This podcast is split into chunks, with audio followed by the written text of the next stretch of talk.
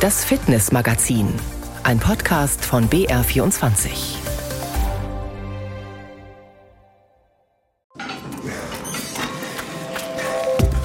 Mit Julian Ignatowitsch. Einen Arschtritt ins Glück verpassen wir Ihnen heute im Fitnessmagazin. Aber keine Angst, der tut nicht weh, sondern der tut gut. Mach Blödsinn, solange du aktiv bist. Passiert was. Solange du Kalorien verbrauchst, ist doch völlig egal, ob du auf dem Fahrrad sitzt, ob du läufst, ob du auf einer Maschine bist oder ob du Froschhüpfer mit deinem Sohn machst. Nichts, was es nicht gibt, um fit zu bleiben. Die Ideen und Möglichkeiten sind grenzenlos. Und wo, wenn nicht im Land der unbegrenzten Möglichkeiten, geht der Puls sportlich nach oben. So verrückte Ideen machen halt das Leben auch interessant. Bei meinem 60. hatte ich so ein Schild gesehen mit der Route 66 und dann war das so, so ein Gedanke, wenn du die 66 erreichst, könntest du das vielleicht mal als Strecke vorstellen. Laufen entlang der legendären Route 66 in den USA, Froschhüpfer und Eislaufen mit dem Sohn und jetzt erstmal einen Arschtritt zum Radfahren. Den gibt uns Frauke Gerbig. Sie hat nicht nur ein Päckchen Motivation auf dem Gepäckträger, sondern auch die neuesten Radtipps fürs Frühjahr. Die gute Nachricht zuerst. Die Lager sind voll. Wer jetzt mit dem Gedanken spielt, sich ein Rad zuzulegen, hat höchstens die Qual der Wahl. Während der Pandemie war das anders, als die Nachfrage größer war als das, was die Fahrradfirmen liefern konnten.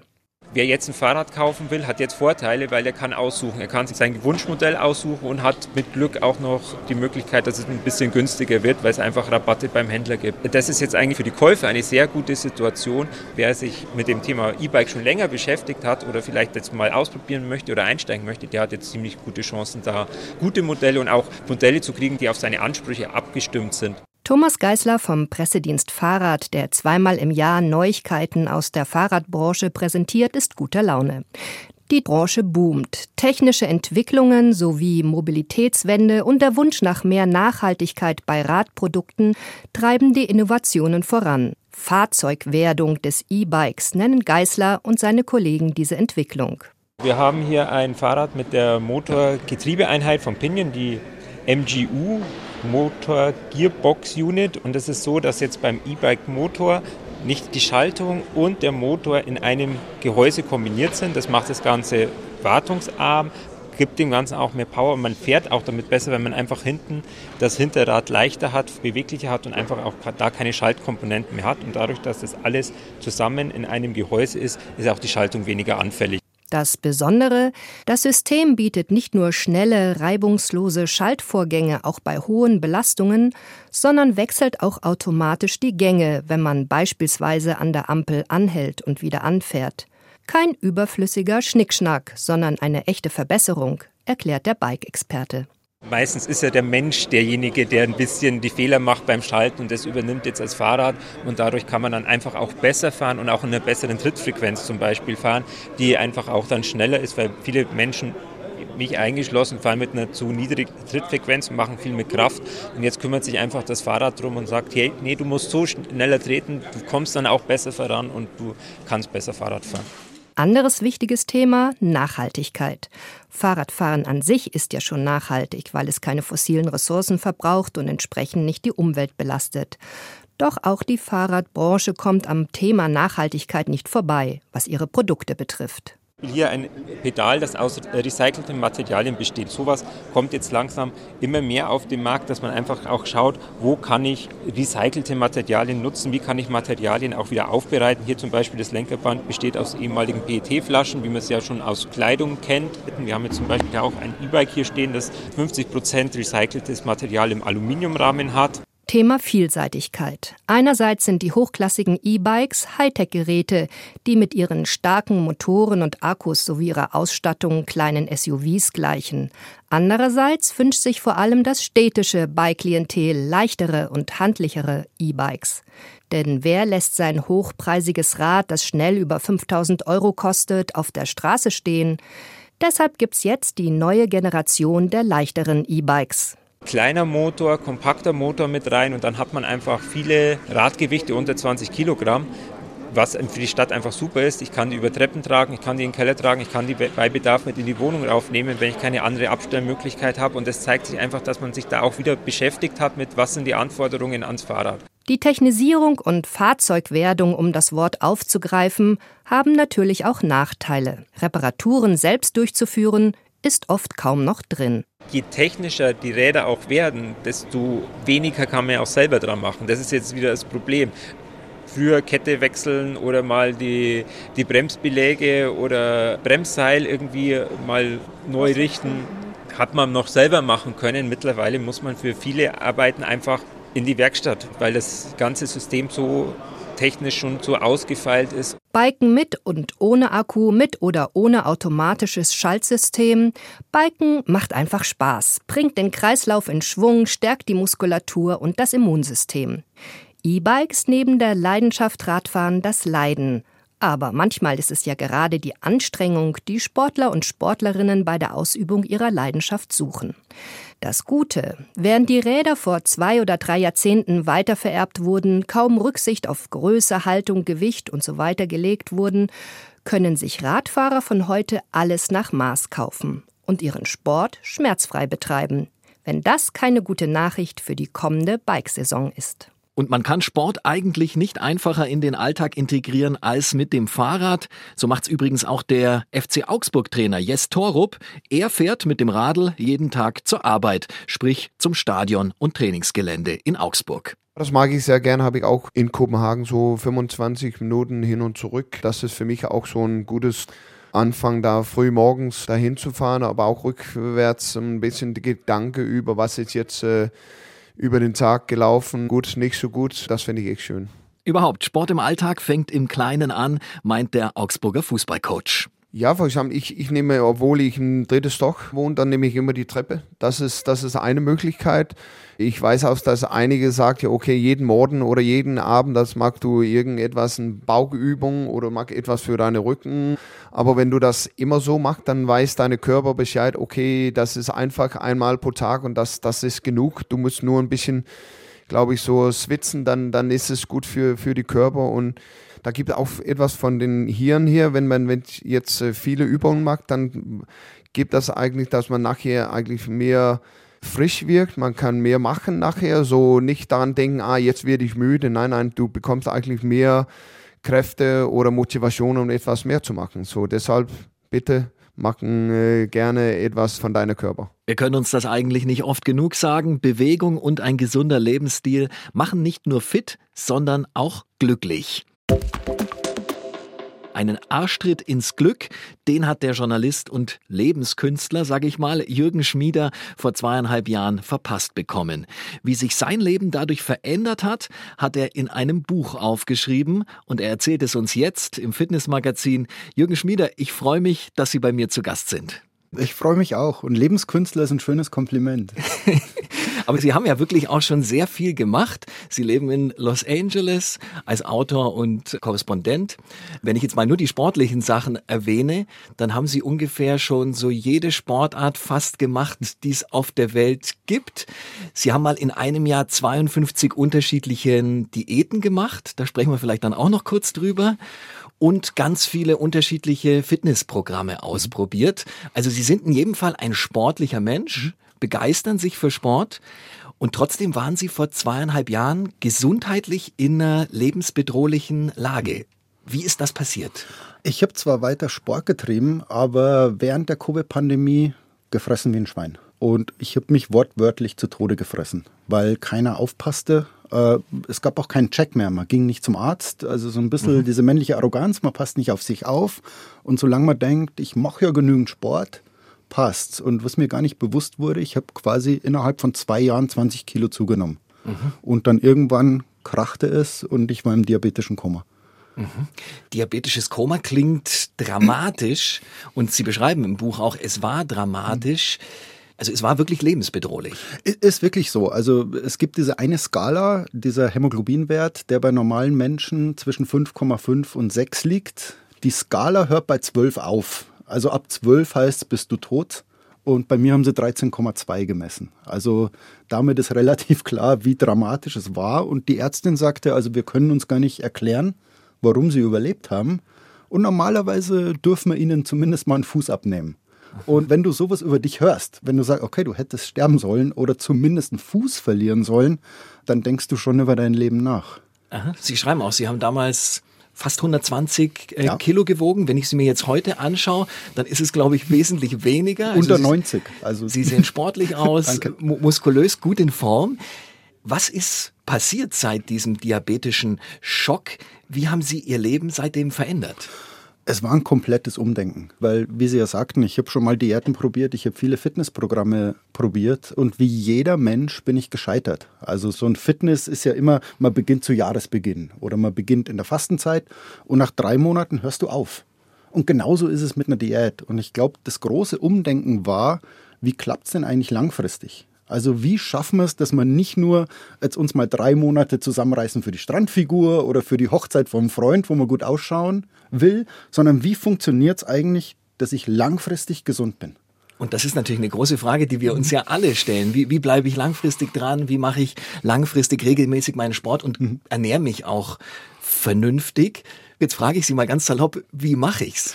Ich glaube, die große Erkenntnis war, wir haben doch oft diesen Gedanken, wenn ich meinem 25-jährigen Ich was raten könnte, was würdest du machen? Also nicht Apple-Aktien kaufen oder so.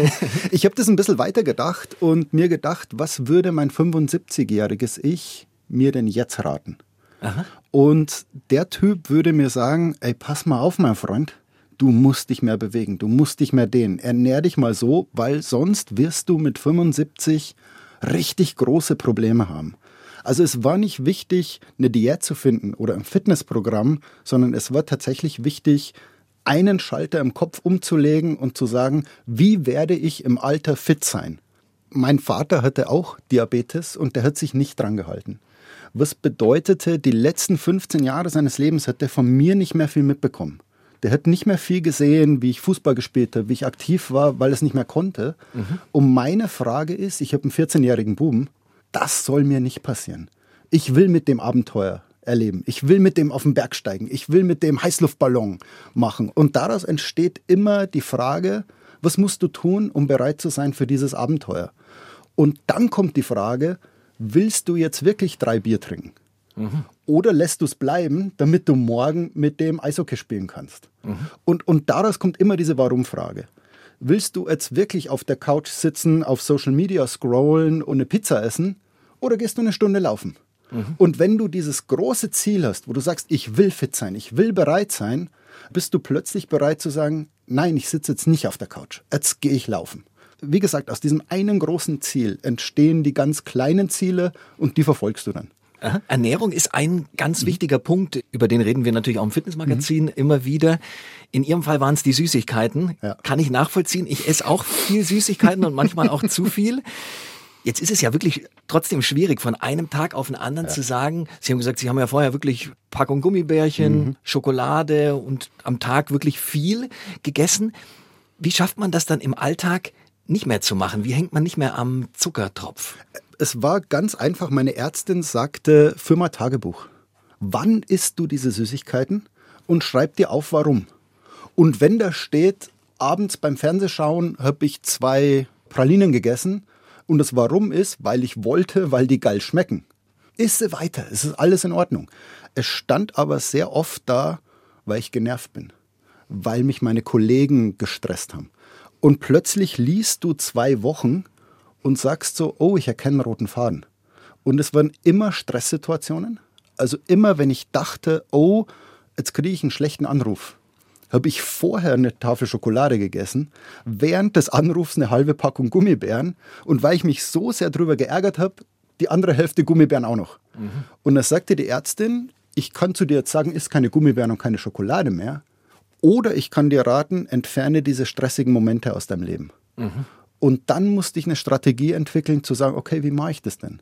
Und es war in manchen Fällen tatsächlich so, dass ich Freundschaften beenden musste oder auch zu Kollegen knallhart gesagt habe, so kannst du mit mir nicht reden. Weil es schadet mir. Wenn ich von dir so runtergeputzt werde, esse ich danach zwei Tafeln Schokolade und das schadet mir. Und ich glaube, das sollte jeder Mensch über sich so ein bisschen nachdenken. Wann ernährst du dich ungesund? Und bei mir war es Stress und das zweite war immer Belohnung. Also wenn ich irgendwas geschafft habe, wenn ich einen Text abgegeben habe oder wenn mir irgendwas gelungen ist, war meine Belohnung ein Bier und Süßigkeiten. Und dann sagte die Ärztin, er findet doch vielleicht eine andere Belohnung, eine gesündere Belohnung. Und jetzt ist es halt, meine Belohnung ist mittlerweile eine Schüssel Erdbeeren. Also wirklich erstmal ein Protokoll führen, damit man Ja. sich das so richtig klar macht Mhm. und dann ja, feststellen, woran es liegt und, Genau. und sich davon sozusagen frei machen. Genau. Das ist der Tipp. Jetzt habe ich ja vorhin schon gesagt, Sie haben auch mal 52 Diäten in einem Jahr ausprobiert. Hat denn da auch irgendwas äh, geholfen, um den gesunden Lebensstil zu finden? Kurzfristig ja. Das ist der Grund, warum diese Diätenindustrie so funktioniert. Also wenn wir drüber nachdenken, so es beginnt mit so einem Neujahrsvorsatz, den bricht man dann irgendwann im Februar, dann beginnt die Fastenzeit, dann beginnt so, oh, ich muss mich fit machen für den Sommer und spätestens ab Herbst bist du wieder in dem, okay, ich mache wieder nichts. Und davon profitieren die. Und das bedeutet, das Leben dauert ziemlich lang, wenn man mal drüber nachdenkt. Und eine Zwei-Monats-Strategie ist falsch. Also so wie man sich bei Liebesfilmen manchmal denkt, ich würde dieses Pärchen gerne mal zwei Jahre später treffen, ob die immer noch zusammen sind. Und, und so ist es doch, ich glaube, das kennen wir alle. Wie viele Diäten hast du schon gemacht und wie viele Fitnessprogramme hast du ausprobiert? Tausende. Und man bleibt nicht dabei und du bleibst meistens. nicht dabei und man fragt sich aber nie, warum bleibe ich denn nie dabei? Sondern man sagt immer, oh, jetzt kommt wieder was Neues, ich probiere wieder was Neues aus. Und ich glaube, wir werden da ganz brutal verarscht von so einer Diäten-Fitness-Industrie, die natürlich davon profitiert, dass sie dir alle vier Monate was Neues anbieten kann, weil so verkaufen die Magazine, so verkaufen die ihre Diätprogramme, so funktionieren Fitness-Influencer, wo du aber für dich sagen musst, will ich wirklich in diesem Hamsterrad dieser drei Monatszyklen gefangen sein oder überlege ich mir jetzt mal was, das tatsächlich bis an mein Lebensende hilft? Der langfristige Plan ins Glück, warum dazu auch der Sport gehört, darüber reden wir gleich noch. Jetzt allerdings nehmen wir Sie mit auf die wahrscheinlich bekannteste Straße der Welt, die Route 66 in Amerika. Führt von Chicago und den Great Lakes im Osten einmal quer durchs Land bis nach Los Angeles und ans Meer im Westen. Fast 4000 Kilometer ist diese legendäre Route lang und damit die perfekte Joggingstrecke für einen Extremläufer aus Unterfranken. Noch trainiert Hubert Kahl auf Feld- und Waldwegen rund um Zeil am Main. Fast 200.000 Kilometer ist er bislang in seinem Leben gejoggt. Das ist rechnerisch mehr als viereinhalb Mal um die Erde. 25 Mal schon ist er den fast 250 Kilometer langen Spartathlon in Griechenland gelaufen und jetzt sollen es in 66 Tagen gleich knapp 4000 Kilometer werden. So verrückte Ideen machen halt das Leben auch interessant. Bei meinem 60. hatte ich so ein Schild gesehen mit der Route 66 und dann war das so, so ein Gedanke, wenn du die 66 erreichst, könntest du das vielleicht mal als Strecke vorstellen. 63 Kilometer will er im Durchschnitt laufen, jeden Tag. Immer am Straßenrand entlang, von Chicago, Illinois bis Los Angeles in Kalifornien. Mit Eindrücken wie in Westernfilmen. Ich freue mich auf dieses Amerika, weil das ja alles Mögliche bietet. Ich laufe durch Wüsten, ich habe tolle Landschaften. Nach genau 3939 Kilometern endet die Route 66 am Strand von Santa Monica am Pazifik. Ich freue mich hauptsächlich auf die einsamen Gegenden. Da kommen ja auch Geisterstädte und verlassene Ortschaften. Also das ist hochspannend und wirklich interessant, wenn man es live erlebt. Im Augenblick läuft er zur Vorbereitung 430 Kilometer in der Woche. Das sind über 60 Kilometer am Tag.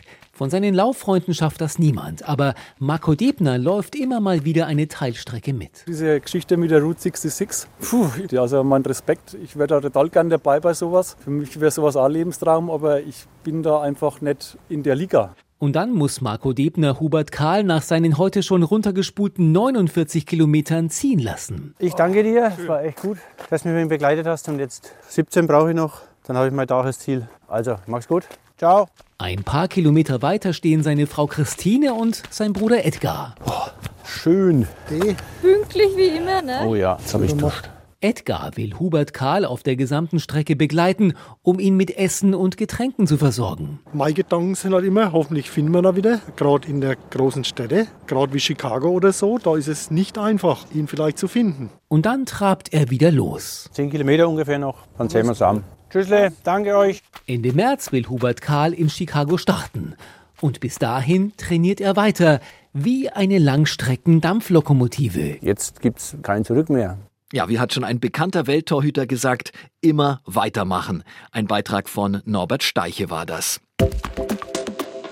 Immer weitermachen, genau das ist auch das Motto unseres Studiogastes heute, Jürgen Schmieder. Vor zweieinhalb Jahren lag er im diabetischen Koma. Heute ist er mit durchtrainierten 85 Kilo so fit wie nie zuvor in seinem Leben. Jürgen Schmieder, Sie haben ja schon sehr viele Sportarten ausprobiert in Ihrem Leben. Haben Sie mittlerweile denn die richtige für sich gefunden? Ich glaube, es gibt eine richtige für jedes Alter. Also ich war mal ein ganz brauchbarer Fußballer, ich könnte mir jetzt mit 45 nichts Schlimmeres mehr vorstellen, als ein richtiges Fußballspiel mhm. zu spielen. Mit Blutgrätsche, mit, mit Ellenbogen und keine Ahnung. Mhm. Was dir mit 18 Spaß gemacht hat, muss dir mit 40 keinen Spaß machen. Und da ist so mein Hinweis, sei aufgeschlossen für eine Sportart, die dir Spaß macht. Weil, und auch da gibt es eine Studie dazu, wenn du einen Sport treibst, der dir wirklich, wirklich, wirklich Spaß macht, machst du es zweimal die Woche öfter. Ich hasse Joggen als wenn zu mir jemand sagt, mein Fitnessprogramm ist Joggen, sage ich, gut für dich, aber es ist nichts für mich. Deswegen find was, wo du wirklich mit Leidenschaft dabei bist, wo du gern zweimal, wo du ein bisschen tüftelst, wo du sagst, oh, da will ich hin. Und dann machst du es zweimal die Woche öfter. Und das dritte ist, such dir ein Ziel. Also wo viele Leute sagen, sie wollen mal einen Marathon laufen. Wäre für mich wieder das Schlimmste, was es gibt. Mhm. ähm, für mich waren es jetzt Pickleballturniere. Dann trainiere ich drauf. Und die vierte Strategie, wo ich sage, ich will mit meinem Sohn viele Abenteuer erleben. Mein Sohn ist Eishockeyspieler. Ich konnte nicht Schlittschuh fahren. Aha. So, jetzt kann ich sagen, okay, ich fahre dann ins Training, sitze eine Stunde auf der Tribüne. Oder ich kann sagen, ich kaufe mir jetzt verdammt nochmal ein paar Schlittschuhe, lerne Schlittschuh. Ich kann immer noch nicht nach rechts fahren. Also ich bin mit ihm auf dem Eis, schubse ihm so die Pucks zu. Natürlich blamiere ich mich. Aber auf der anderen Seite kannst du sagen, ich war auch eine Stunde aktiv. Sehr schön finde ich äh, die Inspiration, die Sie bekommen haben von Holger Geschwindner, dem ja. Mentor von Dirk Nowitzki. Der hat da ja auch einen sehr besonderen Ansatz. Erklären Sie den mal ein bisschen. Ähm, er nennt es die Universität des angewandten Blödsinns. Dirk Nowitzki musste Saxophon spielen. Der musste Froschhüpfer machen. Also, und das zeigt schon, wenn du ein guter Basketballer werden willst, kannst du natürlich Fitness trainieren, du kannst Werfen trainieren, du kannst aber auch so ein bisschen andere Sachen machen. Und aus so einem Blödsinn wird plötzlich ein Fitnessprogramm. Mhm. Und das hat Geschwindner mit Nowitzki gemacht, wo der sagt, du machst jetzt 20 Froschhüpfer, wo Nowitzki sagt, was ist denn das für ein Blödsinn? Und plötzlich sagt er, naja, bei 20 Froschhüpfern werden meine Beine trainiert, meine Koordination wird trainiert, die Balance wird trainiert und Nowitzki sagt, dieser einfüßige Flamingo-Wurf ist auf diese Froschhüpfer zurückzuführen. Und dann sagst du so, okay, aus Blödsinn entsteht der Move mit dem du deine Karriere begründest. Einer der besten Moves schlechthin. Äh, also, und, und jetzt brichst auf dich runter, wo du sagst, mach Blödsinn, solange du aktiv bist, passiert was. Solange du Kalorien verbrauchst, ist doch völlig egal, ob du auf dem Fahrrad sitzt, ob du läufst, ob du auf einer Maschine bist oder ob du Froschhüpfer mit deinem Sohn machst. Ja. Jetzt gibt es sicher trotzdem Tage, an denen auch Sie überhaupt keine Lust haben, Sport zu machen oder wo dann vielleicht doch die Süßigkeiten rufen. Wie machen Sie es an solchen Tagen, wo Sie merken, jetzt könnte ich undiszipliniert werden? Wie kriegen Sie dann doch wieder Disziplin rein? Über dieses große Ziel weil du tatsächlich sagst, es geht mir tatsächlich oft so, jetzt ist die Arbeit gerade vorbei, ich weiß, ich muss mit meiner Frau essen gehen oder es gibt noch einen Termin mit Freunden und du hast jetzt zwei Stunden Zeit. Und jetzt überleg dir, du kannst in den zwei Stunden auf der Couch sitzen, Chips fressen oder du kannst ins Fitnessstudio gehen oder du kannst laufen gehen.